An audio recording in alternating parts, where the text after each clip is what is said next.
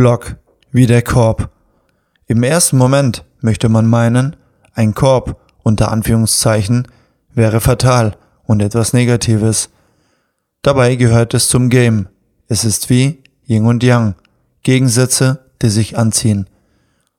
Wenn du nur positives Feedback von einer Frau bekommen würdest, wo wäre dann der Lerneffekt?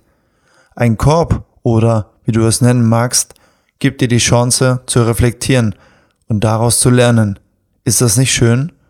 Beim nächsten Mal wirst du es besser angehen, weil du daraus gelernt hast. Ganz egal, ob du bewusst darüber nachgedacht hast oder diese gewinnende Erkenntnis von selbst stattfindet. Wichtig ist dabei, dass du die ganze Sache nicht zu ernst und dir zu Herzen nimmst. Das wird dich auf lange Sicht bremsen und dich nur unnötig hindern, voranzukommen.